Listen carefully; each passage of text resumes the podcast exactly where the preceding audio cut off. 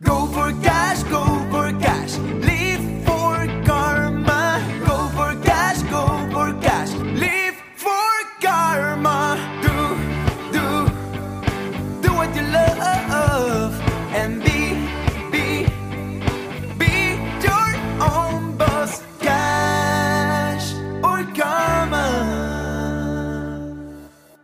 Hallo und herzlich willkommen. Das ist eine neue Folge bei Cash oder Karma. Mein Name ist Martin Steinbach. Und ich bin Katrin Felicitas Czorny. Und heute haben wir mal wieder einen Cash- oder Karma-Talk. Und zu Gast ist Valerie Lux.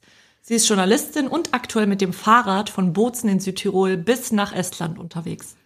Und sie möchte von starken, umweltbewussten Unternehmerinnen berichten. Geld spielt dabei eine besondere Rolle auf ihrer Reise, nämlich keine. Oder? ist das denn richtig so, liebe Valerie? Also ich muss jetzt noch äh, ein paar Sachen korrigieren. Mm, ja, ich wollte mal. am Anfang est nach Estland. Nein, ich habe es nicht geschafft. Es ist halt einfach zu kalt. Oh ja. Und ähm, ich bin quasi wieder zurückgekehrt zu meinem Ausgangsort. Das ist Bozen in Südtirol in Italien. Mhm. Und war jetzt insgesamt zwei Monate unterwegs. Und ja, habe ganz genau, wie ihr gerade auch schon angesprochen habt, die Erfahrung gemacht, wie es ist, so um die, ich glaube, es waren so anderthalb bis zwei Wochen ohne Geld zu reisen und äh, habe da ja äh, alles, was ich je, ich glaube, das war das Mutigste, was ich je getan habe und das Ja, Schrecklichste und das. Schönste Mhm. gleichzeitig. Wie bist du denn überhaupt auf die Idee gekommen?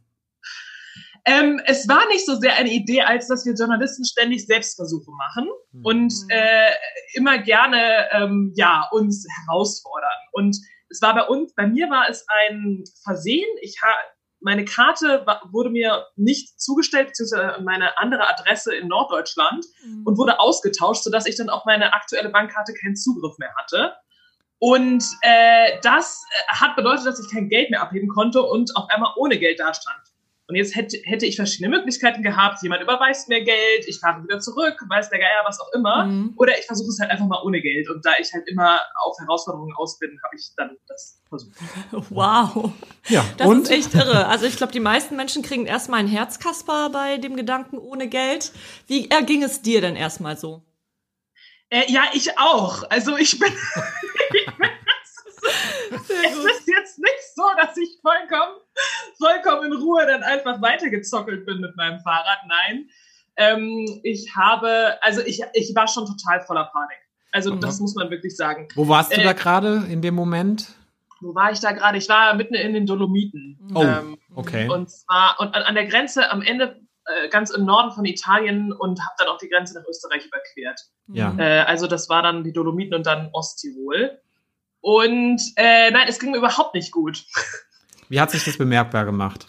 Äh, also ich bin einfach jeden, also ich habe Wildcamping gemacht und ich bin einfach jeden Morgen aufgewacht und ich mache super gerne Wildcamping und ich bin äh, super gerne draußen in der Natur. Aber ich bin einfach aufgewacht und hatte die ganze Zeit war ich am Denken, oh Gott, was mache ich heute? Wie kriege Mhm. ich heute mein Essen her? Wie bewege ich mich heute fort? Wie klappt das denn alles? Und ähm, ich glaube, so ein buddhistischer Mönch, der hätte das mit viel, viel mehr Vertrauen und viel, viel mehr Ruhe Mhm. gemacht als ich. Aber ich war dann doch ständig am, am Nachdenken, wie das jetzt alles funktioniert. Hat sich das denn irgendwann eingependelt für dich? Genau diese Gedankengänge? Oder ab wann hat sich's verändert auch? Ja, also ähm, man ist, also es gibt natürlich Erfolge, ne? Dass man, weil ich habe dann begonnen, überhaupt nicht zu trauen, Menschen zu fragen, äh, ob sie etwas Essen für mich haben. Und das war natürlich nochmal eine unfassbare Überwindung. Ich weiß noch, ich bin am Anfang zu zwei Bio-Bauernhöfen gefa gefahren und dachte mir, okay, jetzt kannst du ja mal fragen, die sind biologisch, die sind bestimmt alternativ. Und dann stand ich davor und dann bin ich wieder umgedreht, weil ich mich einfach nicht getraut habe. Ja, das kann ich mir sehr gut Ja, vorstellen. das das ist auch so ein krasser Schritt aus der eigenen Komfortzone heraus. Natürlich, oh mein Gott, ich meine, wann haben wir in unserer westlichen Welt, in unserer westlichen Gesellschaft quasi jemanden gefragt, ob er was zu essen für uns übrig hat? Ich meine, das, das passiert ja, Ja. von einem normalen, durchschnittlichen Menschen ja eigentlich gar nicht. Das ist total irre. Wahnsinn. Nee, und wenn dann das Einzige, was wir dann irgendwie im Hinterkopf haben und ich im Hinterkopf hatte, war dann natürlich der, der, der Bettler, der auf der Straße steht, Mhm. der alles äh, vergessen und verloren, also Mhm. hat, beziehungsweise überhaupt gar nichts mehr hat. Und äh, mit dem wollte ich mich natürlich auch auf gar keinen Fall identifizieren. Ne? Und dann immer mal wieder so ein positives Bild vor Augen zu halten, dass ich, äh, dass ich es wert bin, das war dann schon, äh, war schon eine wirkliche Aufgabe. Und prinzipiell hat mich dann aber ja sehr verwundert, dass es dann doch tatsächlich funktioniert hat. Mhm. Wenn man sich dann mal traut. Hast du das bei den Biobauern denn nochmal probiert oder bist du wirklich weggefahren? Oder was war der nächste Schritt? Ähm, nein, das, das, der nächste Punkt war definitiv, wenn ich jetzt mich zurückerinnere, war in, ich glaube, ich habe einen Tag auch gar nichts gegessen. Mhm. Und als ich dann die österreichische Grenze überquert habe und in einer Stadt war wie Dienz in äh, Osttirol, Mhm. Wo dann überhaupt mal wieder Geschäfte waren, weil in den Dolomiten sind jetzt nicht so viele Großstädte, Ja. Mhm. habe ich, hab ich damit begonnen zu sagen, okay, jetzt, jetzt versuch doch mal einen Supermarkt mal Fang doch mal ganz klein an. Ne? Und Mhm. dann bin ich weiter zum Bio-Supermarkt und ähm, die haben mir aber äh, gesagt, nein, sie haben nichts, haben mich aber gleich weiter verwiesen an, äh, an, an weitere Geschäfte. Und dann habe ich halt, äh, wo ich vorher auch immer nur gedacht habe, ich frage einfach nur Menschen, die wohnen im Garten, am Straßenrand. Äh, das ist ja, wo ich eine persönliche Beziehung aufbauen kann. Ich Mhm. hatte überhaupt nicht irgendwie vor. Sehr romantische, Be- sehr romantische äh, Geschichte natürlich, irgendwie du da, da so ausgedacht hast in dem Moment, ne? Das ist so, Ja. okay, Menschen, Menschen mit einem Vorgarten, die pflanzen dann da was und die kann ich dann fragen, ob ich ein Äpfelchen haben kann. Super schön wie aus so einem Märchen. Wahrscheinlich sieht die Realität ganz anders aus. Nee, weil die doch ta tatsächlich ansprechbar sind. Ja. Weil Ja. es ist ja nochmal eine ähm, größere Hürde zu klingeln an einer Tür, als wenn jemand gerade im Garten schon was macht und ich komme da mit meinem Fahrrad vorbei. Mhm. Also äh, tatsächlich, äh, da ich ja dann auch nur eine bestimmte Kilometerzahl am Tag radle, äh, so pick ich mir die dann immer raus, die da schon stehen und mich ankommen sehen mit dem Rad. Ja. Und dann, äh, das, äh, in meiner Wahrnehmung hat das dann auch äh, gut funktioniert, beziehungsweise als ich mich dann eben mal getraut habe, in Restaurants und Imbissen zu fragen, äh, war ich so euphorisiert von dem Ergebnis, dass ich dann gleich alle weiteren Menschen auch gefragt habe, die eben in diesem Garten waren. Mhm. Oder ähm, äh, ähm, genau, also es ist wirklich interessant zu sehen, dass viele Menschen gar nicht äh, weiter nachfragen und mir einfach etwas zu essen geben. Weil ich dachte so, ja, dann erzähle ich Ihnen jetzt meine persönliche Geschichte, dann sage ich, dass ich Journalistin bin und so weiter und so fort, dann baue ich eben eine persönliche Beziehung mit Ihnen auf, aber die meisten Menschen wollten das gar nicht wissen. Also auch gerade eben in so Supermärkten oder in, ähm, äh, äh, ähm, in, in Restaurants. Die haben mir einfach was zu essen gegeben und das war's dann. Aber genau das wollte ich auch gerade fragen. Was hast du denn eigentlich dann erzählt? Also du bist dann da hingegangen, dann ist da jemand im Vorgarten oder in einem Restaurant oder in einem Supermarkt. Ich dachte nämlich auch, dass du ankommst mit deiner großen Geschichte, die ja auch total spannend ist und die so quasi dann auch Menschen öffnet direkt. Was hast du erzählt? Also ich habe gemerkt, dass die Menschen das nicht wissen wollen. Die wollen nur, also die haben nur gehört, okay, äh, äh, junge Frau hat gerade kaum Geld, äh, hier ist was zu essen. Ich habe das, also es ist auch ganz merkwürdig oder beziehungsweise ich, ich, das ist eigentlich auch noch ein Rätsel, was ich mir noch nicht so ganz Mhm. erklärt habe, dass in dem Moment, wo wir jemandem Essen geben, vielleicht ist das so eine Almosentätigkeit Mhm. für uns, dass wir, ich weiß es gar nicht, dass wir dann nicht die Geschichte hören wollen. Also es ist mir auch noch ein Rätsel, muss ich sagen. Was meinst du denn, wie wäre das denn bei dir? Also wenn wir mal davon ausgehen, dass du zum Beispiel in so einem Supermarkt arbeitest oder irgendwie du stehst gerade in deinem kleinen äh, Garten am, am Häuschen oder kommt jemand vorbei und fragt dich eben nach etwas zu essen, nach irgendeiner Speise. Würdest du dann nachfragen und die Geschichte hören wollen? Ja, schon, doch. Naja, gut, du Äh, bist auch gerade weil ich ja- Journalistin. Ja, ja aber was ist so, ähm, was ist so der Unterschied, was denkst du zwischen dann eben dir, die das wirklich hören möchte, und äh, den anderen Menschen da draußen? Vielleicht wollen sie auch gar nicht, dass ich mich rechtfertige. Das kann Mhm. natürlich auch gut sein. Und sie haben einfach, äh, äh, Essen ist ja so ein, ja, unmittel, unmittelbares Bedürfnis oder existiert bei uns in der westlichen Welt im Überfluss, dass es gar keine weitere Diskussion bedarf. Dass jemand gerade, der Hunger hat und kein Geld hat, dass man ihm Essen gibt. ist interessant, ne? Irgendwie, dass es so völlig normal ist, dass wir eigentlich alle jeden Tag auf unser Essen zugreifen können. Das ist, das ist so diese Gewohnheit. Wir leben einfach. Ja, und so was noch interessanter war, dass ich ähm, zwei Wochen auf einem Hof gelebt habe, eine, eine, eine Kommune quasi, ein Gemeinschaftshof in Kärnten, die äh, Foodsharing betrieben haben, also die immer abgeholt haben von Supermärkten in Kärnten äh, die abgelaufenen Lebensmittel Mhm. und äh, die ja immer noch gut sind, die man noch essen kann. Und das waren so unfassbar viele Tonnen, Mhm. die sie da äh, jeden Monat 15 bis 30 Tonnen erhalten haben Wow. von den, äh, von den Supermärkten, die sie einfach auch selber alle gar nicht aufbrauchen konnten oder selbst wenn sie die verteilt haben an andere Menschen an diesen Foodsharing Points immer noch genügend übrig war. Wahnsinn. In Frankreich ist es ja gang und gäbe, glaube ich, mittlerweile. Sogar gibt es, glaube ich, ein Gesetz, dass Supermärkte verpflichtet sind dazu, ähm, also abgelaufene Lebensmittel zu spenden oder weiterzugeben. Also meine ich mal gehört zu haben. Ich kann mich jetzt nicht wirklich dran erinnern. Ähm, in Deutschland sieht die Situation ja gerade ganz anders aus. Was denkst du, woran liegt das? Ähm, ich glaube, es ist einfach noch bei uns so drin verwurzelt, dass man auf gar keinen Fall, äh, ja, also systemisch gesellschaftlich, dass man, dass man arbeiten muss für sein Essen. Und dass man nicht, dass man Ein, auch, ein, äh, ein sehr harter Glaubenssatz. wir kriegen nichts geschenkt und nichts umsonst. ja. In Österreich ist das nämlich ganz anders. Da äh, ist das äh, nicht illegalisiert, Mhm. Okay. das Containern quasi, oder dass, dass man sich das eben äh, aus den Mülleimern holt, die die Supermärkte übrig lassen. Mhm. Und die Supermärkte haben auch alle mit den, ähm, haben auch alle mit dem sogenannten Lorenzhof kooperiert und mit diesem Verein äh, Together. Und äh, ich habe gefragt, ob es irgendeinen Supermarkt gibt, der da nicht mitmacht. Und sie haben mir gesagt, nein. Mhm. Wahnsinn. Mhm. Wahnsinn, dass es dann in Deutschland so ein Problem sein muss, ne? Ja, ja. ja, das ist, ja, das war jetzt eigentlich schon fast eine Suggestivfrage. Ne? So, ja. Was war, was war nochmal der Anlass, überhaupt zu starten? Weil diese äh, ohne Geld zu reisen oder diese zwei Wochen wirklich ohne Geld zu leben, war ja ein Teil dieser Reise. Was war der große Anlass dafür zu starten? Ah, ich wollte Unternehmen interviewen, die äh, sozial und ökologisch wirtschaften, weil mich genau diese Unternehmen interessieren, die quasi die Zukunft repräsentieren, ohne dass sie ihre Mitarbeiter unterdrücken, ohne dass sie Ressourcen ausbeuten. Und interessanterweise, ähm, ja, bin ich bei vielen nachhaltigen Einzelhändlerinnen gelandet Mhm. und bei vielen biologischen Bauernhöfen. Ja, Mhm. Und ähm, ja, also was, was mir so quasi aufgefallen ist aus, auf meiner Reise, ist, dass ähm, ja, der, der Handel mit nachhaltigen Gütern überhaupt gar kein Verlustgeschäft ist. Wow. Das ist, Also- davon gehen wir ja normalerweise gar nicht aus.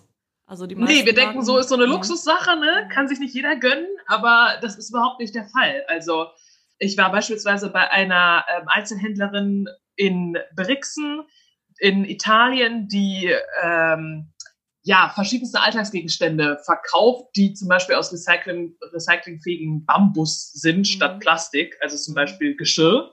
Mhm. Und ähm, die hat gesagt, ihr Laden brummt.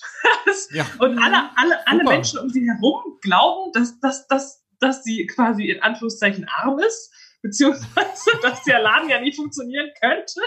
Aber ist genau das Gegenteil der Fall. Mhm. Wahnsinn. Sehr viele Menschen haben Interesse an, ja, an, an Biobaumwolle oder eben an, ja, an Gegenständen, die normalerweise aus Plastik sind und dann eben aus Ersatzstoffen, aus nachhaltigen, äh, nachwachsenden Rohstoffen hergestellt werden. Welche, welche Rolle spielt so die aktuelle Zeit, Corona und Co. so dabei? Gibt's äh, beobacht, hast du das mitbekommen, dass das so eine Art Trend auch ist, dass sich verstärkt Menschen dorthin wenden oder ist das eher nicht so aus deiner Sicht? Ähm, ja, also alle, die mit der Natur arbeiten, sind natürlich durch den Coronavirus kaum betroffen. Ne? Ja.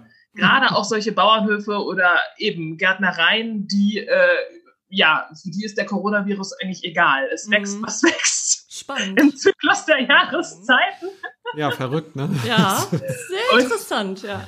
Ich habe beispielsweise auch einen ähm, Künstler getroffen, der Hufeisen macht. Aha. Also der äh, riesige Skulpturen aus Hufeisen herstellt, die er sammelt. Einfach recycelte alte Hufeisen, die die Pferde nicht mehr brauchen. Und da stoppt er dann irgendwie äh, 20, 30, 100.000 übereinander. Mhm.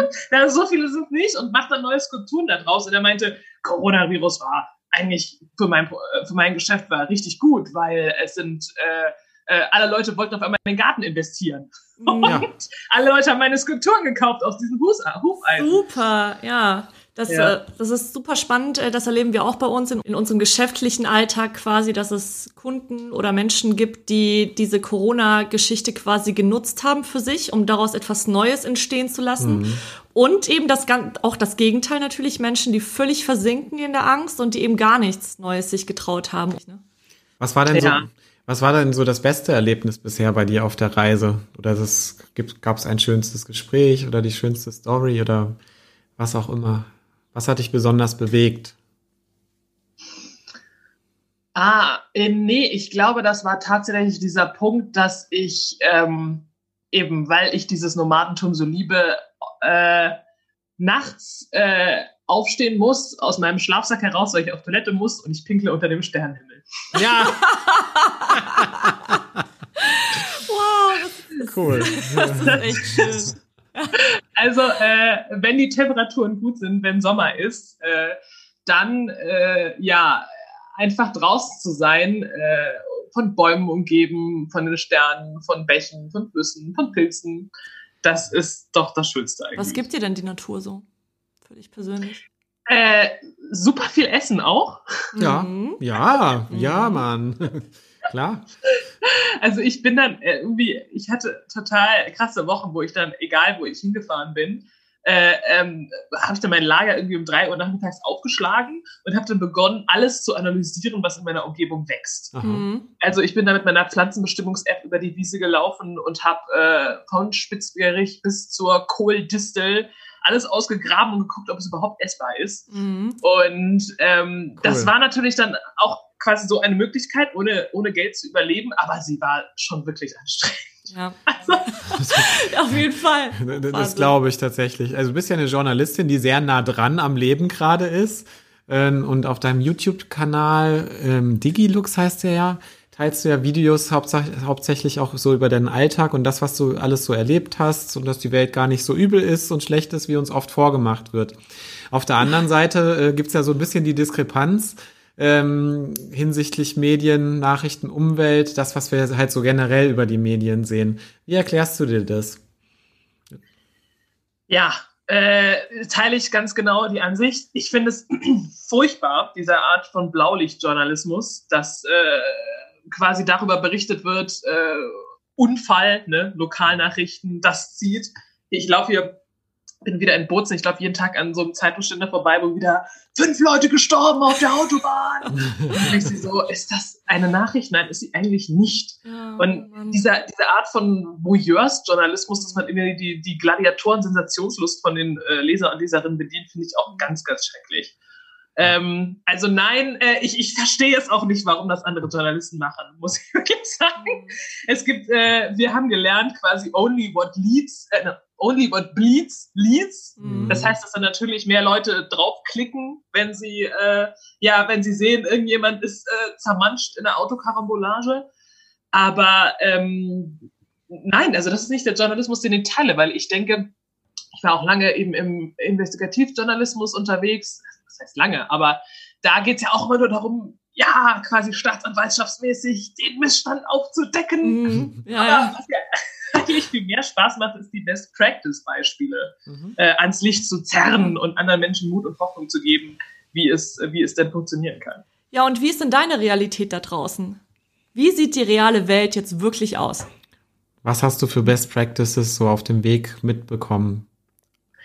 Also ich glaube, ähm, das Aller, Allerwichtigste, was ich mir jetzt auch in diesen zwei Monaten Fahrradreise äh, ähm, häufig gesagt habe und was auch viele äh, ähm, äh, Herausforderungen äh, sich vermieden hätten lassen oder Sachen, wo ich dann mal wieder total panisch äh, äh, mir den Kopf gemacht habe, Hilfe, wie soll ich das jetzt hier durchstehen, ist Ruhe und Meditation. Mhm.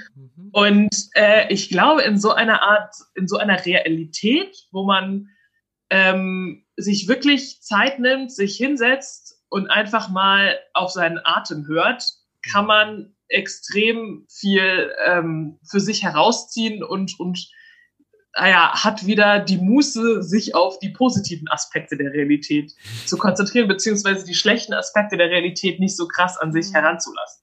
Da sprichst du uns tatsächlich sehr stark aus der Seele. Ja. In dem Jahr, dass wir mittlerweile gemeinsam unterwegs sind und Cash oder Karma entwickelt haben. Wir sind auch erst seit Anfang des Jahres mit dem Podcast überhaupt unterwegs, so als Leitmedium. Und auch so seit dem Frühjahr arbeiten wir verstärkt auch mit Klienten zusammen, die wir beraten. Ähm, da sind wir regelmäßig irgendwie auch so ein bisschen immer mal am Durchdrehen weil entweder haben wir das Gefühl, es funktioniert alles gar nicht oder es funktioniert viel zu, viel zu geil, weil irgendwie gerade alles auf einmal kommt. Und genau da ist es auch immer der Moment, äh, sich nochmal zurückzunehmen und eigentlich in die Ruhe zu gehen, auch wenn es um mhm. kreative Ideen geht, um Podcast-Folgen, um was auch immer. Es könnte eigentlich immer so einfach sein. Ja. das ist immer so schwer. Voll.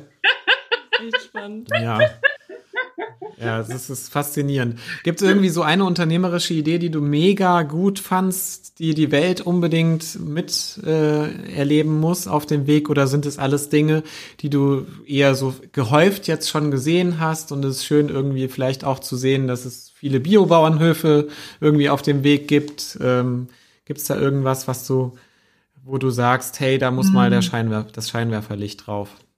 Ja, also ich habe eine Näherin besucht, die aus Second-Hand-Kleidung beziehungsweise abgetragener und weggeworfener Kleidung ähm, neue Kleiderstücke oder Handtaschen herstellt mhm. oder Rucksäcke. Mhm. Und das fand ich total pfiffig, dass man seine Rohstoffe aus einem Gut äh, ähm, äh, ja, hervorholt, was einfach immer anwesend ist, nämlich Kleiderabfall. Mhm. Ja. Und es gibt einfach so viele Unternehmen da draußen, die äh, ja, basieren ihren Rohstoffkreislauf auf, auf Chemikalien oder ja, umweltverschmutzende Textilien, die bei der Herstellung wahnsinnig viel Wasser verbrauchen. Mhm. Und äh, zu gucken, was schon da ist. Mhm. Und dann daraus seine Geschäftsidee zu entwickeln, das fand ich eigentlich auch immer extrem, ja, einfach sinnvoll. Einfach auch, auch gerade bei diesem äh, Foodsharing-Projekt beispielsweise, ne? Mhm. Äh, die haben einfach geguckt, okay, ja, so an die 20 Tonnen Lebensmittel, die da sind, okay, dann fangen wir einfach mal an, sie mhm. zu verteilen. Ja. Was glaubst du, woran liegt das, dass die großen Marken, also du hast jetzt auch gerade über Mode gesprochen, dass die großen Modemarken vielleicht noch gar nicht so auf diesem, auf diesem Pfad sind, das, was sie eigentlich wegschmeißen, nochmal zu wieder zu verwenden? Woran liegt das, dass es nur die Kleinen machen?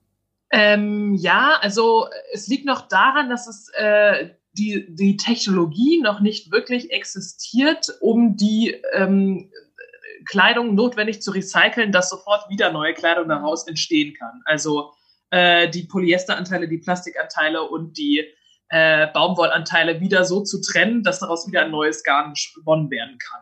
Aber dann stellt sich natürlich auch die Frage, warum investieren die Hersteller nicht in diese Form von mhm. Technologie. Es gibt ein paar Startups, die das machen, aber ja, der Durchbruch ist mir da jetzt noch nicht über den Weg gelaufen. Aber H&M hat ja 170 äh, Filialen geschlossen. Zara plant es in den nächsten zwei Jahren auch an die 1000 zu schließen.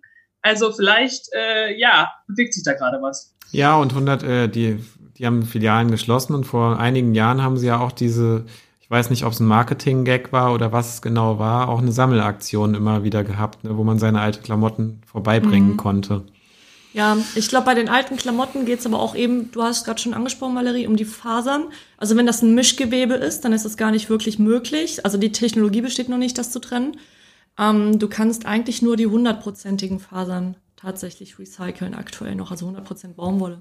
Mir gefällt auf jeden spannend. Fall der Punkt, einfach mal zu gucken, was da ist, um mhm. daraus eben auch ein Business zu machen. Das finde ich extrem spannend auch. Hast du noch andere Ideen, die du gerne unseren Hörerinnen äh, mitgeben wollen würdest oder Learnings, so die Dinge, die du gelernt hast, einfach mal zu machen äh, von deiner von deiner Fahrt bis ja, bis heute? Ja, also ähm, warte, jetzt muss ich jetzt muss ich kurz überlegen.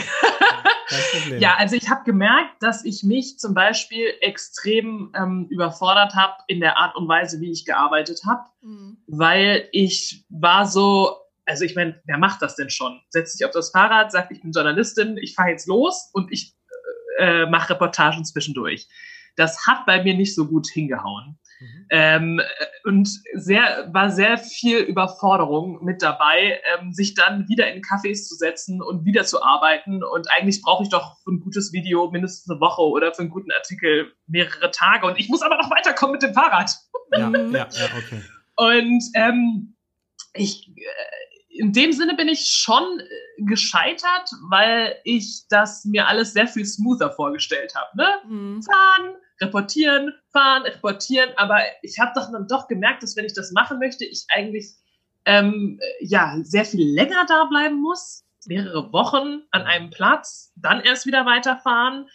Und ähm, das ist, glaube ich, wenn man so Projekte macht wie ich, äh, äh, ich bin eher so der Typ, ich mache, ich probiere es einfach mal aus und gucke, was kommt. Aber ich glaube, mit ein bisschen mehr realistischer Planung, wie lange ich überhaupt brauche für so einen Text, Oh ja. wäre wär, wär man da schon weiter, weitergekommen. Und ähm, es macht schon Sinn, solche, so, ja, so Reisen zu unternehmen oder verrückte Projekte, wie ich das mache, aber realistisch dabei zu bleiben. Das ist, glaube ich, Mhm. dann, dann die Kunst. Wenn du realistisch geblieben wärst, wärst du dann auf die Idee gekommen, aus der Situation heraus einfach mal zu probieren, ohne Geld auszukommen? Ah, nein, vermutlich nicht, da hast du recht. Ja, ich, ich bin ja immer sehr wachsam, wenn wir über Realismus und, und Visionen und den, den Weg dazwischen ähm, sprechen. Deshalb, das hat mich nochmal interessiert auf jeden Fall. Ja. Ich möchte noch auch kurz was zu Karma sagen. Ja. Weil ich habe mich mit den ethnologischen Theorien auch beschäftigt, ähm, von sogenannter Gabenökonomie. Und es gibt ja auch so Naturstämme Indianer aus Nordamerika, die sich damit beschäftigen äh, oder die ohne Geld leben und in denen es ähm, ja äh, quasi zum guten Ton gehört zu schenken. Mhm. Ja. Ja. Und äh, die rechtfertigen das nämlich mit Karma Mhm. Ja. und nicht äh, mit Cash. Mhm.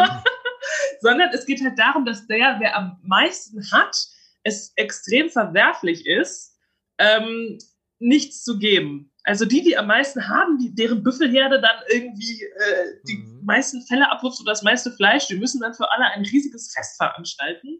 Ja. Und äh, äh, alle profitieren quasi von diesem Reichtum gemeinsam.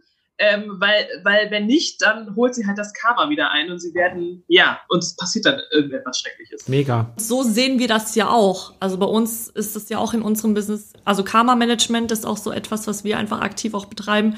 Wir versuchen tatsächlich auch in unserer Arbeit immer wieder auch etwas abzugeben, ob es jetzt eine, wie, wie eine freie Beratung ist oder Oder mal einen Artikel für ein Magazin Genau, einen schreiben, Artikel für ein Magazin die gerade schreiben. irgendwie sich keinen äh, Autor leisten können oder was auch immer. Mhm.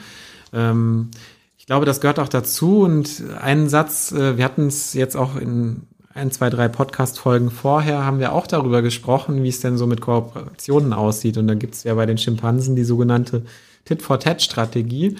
Äh, wie du mir, so ich dir. Ähm, das heißt, wir sind ja eigentlich als, als äh, menschliche Wesen, äh, Säugetiere, was auch immer, so ein Stück weit auf Kooperation angelegt, zumindest als Menschen, weil wir ja gar nicht anders überleben können. Und vielleicht kommt es auch so ein bisschen daher, wenn wir sehen, dass jemand freundlich fragt und nett ist und de dementsprechend Kooperationsbereitschaft zeigt, dass wir dann automatisch auch diese Bereitschaft grundsätzlich erstmal mitbringen, ihm zu helfen. Das fand ich, fand ich auch nochmal einen spannenden Gedanken. Solange er eben kooperiert. Wenn er nicht mehr kooperiert, kooperieren wir auch nicht mehr, solange er nicht kooperiert. Finde ich eigentlich ganz klug. Das heißt, äh, unsere Strategie ist auch immer erstmal geben, erstmal irgendwie äh, vielleicht auch Ideen mitzugeben, Sichtweisen mitzugeben bei den Menschen, mit, die wir beraten eben. Und dann gucken, okay, wollen die, ne, dann, dann haben sie schon mal einen ersten Ansatz und dann aber daran zu gehen, okay, wie können wir jetzt auch gemeinsam in ein Austauschverhältnis kommen? Ja. Also die spannende Frage wäre ja, was passiert, was würde passieren, wenn wir gar kein Geld hätten und unsere Mhm. ganze, ganze Welt auf diesen freundlichen Fragen basiert? Mhm. Absolut. Was denkst du denn, was würde passieren? Ähm, also ich glaube eben dieser, äh, dieser basale Altruismus, dass wir wollen, dass es den Menschen gut geht, steckt in jedem von uns. Mhm. Und ich glaube, wenn es auch genügend gibt, ist es auch kein Problem abzugeben.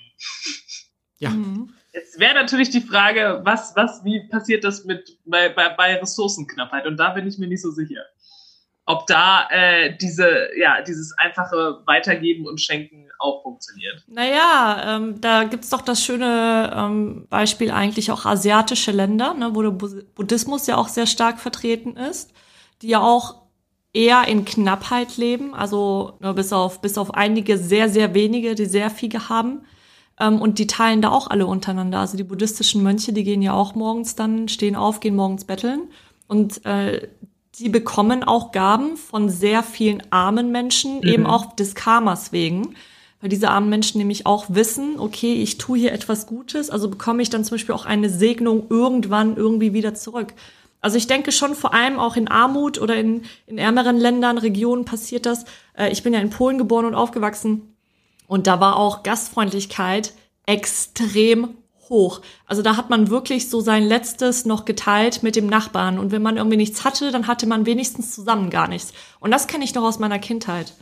Mhm.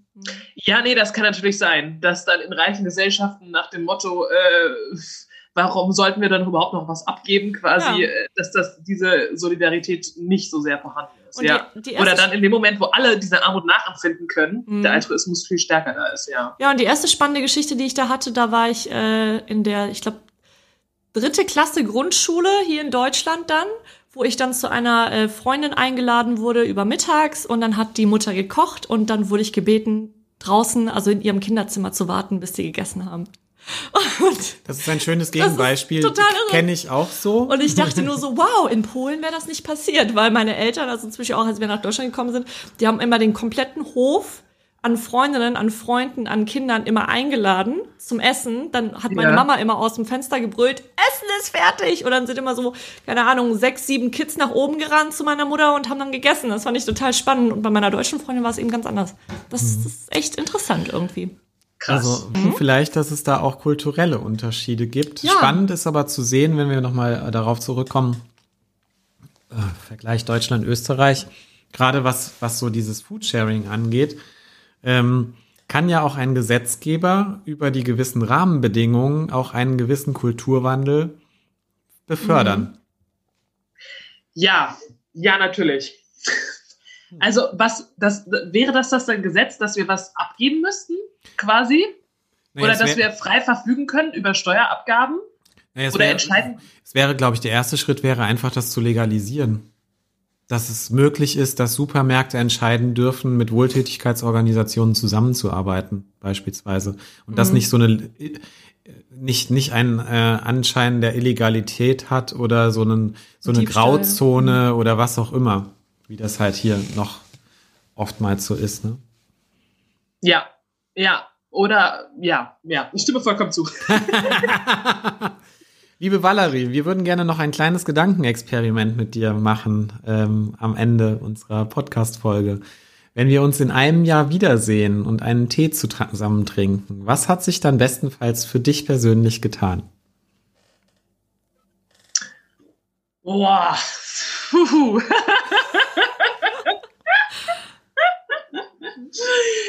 ähm, äh, ja, also ich hoffe, dass Menschen bei mir vorbeikommen und mich nach Essen fragen. Mhm, Weil jetzt kann ich wieder welches abgeben. mhm. Und Cool. äh, es wäre schön, wenn ich dieses gute Karma, was ich erhalten habe, äh, wieder zurückgeben kann. Aber es ist tatsächlich schon so, dass ich durch die Fußgängerzone laufe und schon irgendwie jetzt ein Auge habe für die ganzen Wanderer mit den Rucksäcken und anderen Fahrradfahrer und sie antippe und frage, ob sie schon einen Platz haben zu übernachten. Wow, oh Cool. mein. Gott, me- ja, das ist so toll, wie sich die Perspektive auf einmal wandelt. Wahnsinn, schön. Ja, also Mhm. bis dahin habe ich vielleicht eben das Karma wieder zurückgegeben. Das ist schön.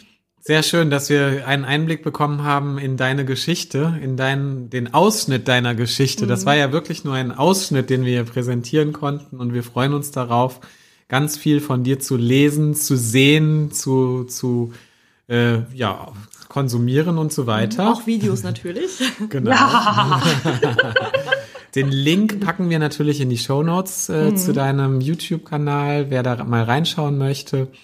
Und ja, wir freuen uns einfach darauf, wenn wir weiterhin lose im Kontakt bleiben und vielleicht ergibt sich nochmal die Gelegenheit, dass du spannende Stories zu erzählen hast Mhm. äh, auf deinem Weg wo auch immer er sich jetzt nach Bozen äh, dich, dich hinführen wird. So. Ja, genau. Wohin, was ist denn die nächste Station? Wo möchtest du jetzt hin?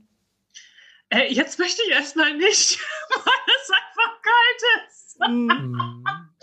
Und ich habe auch, ähm, ich habe auch beschlossen, keine Ankündigung mehr ma zu machen, Mhm. wo ich hingehe, weil es sich dann vielleicht sowieso nicht erfüllt. Also bleibe ich jetzt gerade erstmal hier in den schneebedeckten äh, alten Bergen von Südtirol Schön. und ja. äh, harre aus. Und äh, vielleicht ist ja auch vielleicht ganz gut, weil vielleicht andere Verrückte unterwegs sind in der Kälte, denen ich dann äh, Obdach geben kann.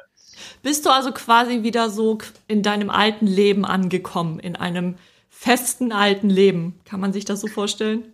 Nee, nee, nicht. Aber es ist, ich habe bei mir gemerkt, dass es doch jahreszeitenabhängig ist. Mhm. Dieses Nomadentum zelebriere ich äh, im Sommer und die Sesshaft- Sesshaftigkeit im Winter. Okay. Ähm, Ja, Ja, im das- Sommer macht doch mehr Spaß, das stimmt. Ich glaube, der ein oder andere Volksstamm hat das früher auch so praktiziert. Ich Von glaub, daher ja. Ich scheint das ganz auch. okay zu sein. Also die Damen vom Stamme Lux sind aktuell diesen Winter in Südtirol Mhm. unterwegs. Das heißt, wer bei dir vorbeikommen möchte, bekommt sogar einen Schlafplatz, was zu Ja. essen wahrscheinlich auch noch. Wunderbar. Genau. Und, dann alle Hörer, die jetzt Zuhörerinnen da draußen, die Interesse haben, mit Valerie in Kontakt zu treten. Liebe Valerie, wie können sie denn mit dir ja, Kontakt den Austausch aufnehmen? gehen. In den Austausch gehen. Ja, also das erste ist, schickt mir keine, schickt mir keine Hassnachricht auf Facebook. Oh, das ist schon mal Das gut, habe ich ja. jetzt auch schon mehrere Male erlebt. Okay. dass sich Menschen darüber extrem echauffieren und mir vorwerfen, dass ich, äh, was war das noch, dass ich, dass ich andere Menschen ausbeute, indem ich versuche, ohne Geld zu reisen. Und ähm, vieles basiert äh, ja oft auch nur so oberflächliches Scannen von, von meinen Videos, die, Ja, ja. die ich da so mache. Ähm, ja, aber mal klar, man, äh, am besten schreibt mir einen YouTube-Kommentar. Ich Mhm. krieg noch nicht so viele und dann gucke ich immer gleich und antworte immer sofort. Das ist eine gute Taktik. super. Aber bist du auch auf Instagram oder sozialen Medien noch so? Ach so, ja, Instagram habe ich natürlich auch. Mhm. Äh, Valerie unterstrich Lux unterstrich. Mhm. Genau. Ähm, und ach, ich bin doch auf allen. E-Mail gibt's auch. Super. Perfekt. Wir packen, Webseite habe ich auch. Wir packen äh, alles in die Shownotes Genau. und ja, dann Feuer frei. Mhm. Ähm, Vielen Dank, dass du unsere Gästin warst heute und wir wünschen dir noch ganz viel Erfolg weiterhin. Ja, und bis Ja. bald. Dann bis, Bis bald. bald. So, und wenn du auch in, in Kontakt mit deinen Geldgedanken kommen möchtest, so wie Valerie das auch getan hat, auf dem Fahrrad musst du bei uns nicht sofort unbedingt darauf steigen und durch Südtirol fahren, sondern du kannst dir ganz einfach das Money Mindset Starter Kit runterladen und einfach und leicht deine Geldgedanken kennenlernen unter www.cashoderkarma.de in der Rubrik kostenlos. Und du hast jetzt immer noch die Möglichkeit, ein 30-minütiges Coaching mit uns zu gewinnen. Was du dafür tun musst, ist eigentlich nur einmal bei Apple Podcasts unseren Podcast bewerten, wenn er dir gefällt. Hoffentlich mit fünf Sternen. Ja. Was anderes geht ja schon fast gar nicht, außer fünf Sterne, oder? Ja, wer Ja. weiß. Wenn es dir nicht gefallen hat, heißt ab vier Sterne abwärts, schreib uns eine Mail. Genau. Und sag dir, sag uns, was dir eigentlich gar nicht gefallen hat und was wir besser machen können in Zukunft. Okay, jetzt hören wir auf. Ciao, ciao. Bis bald. Bis bald. Schönen Abend. Auf Wiedersehen. Guten Tag. Arrivederci. Du hast immer noch nicht aufgehört, Martin. Cześć. Cześć. Dobranoc. Do widzenia. Do widzenia. Ciao. Ciao.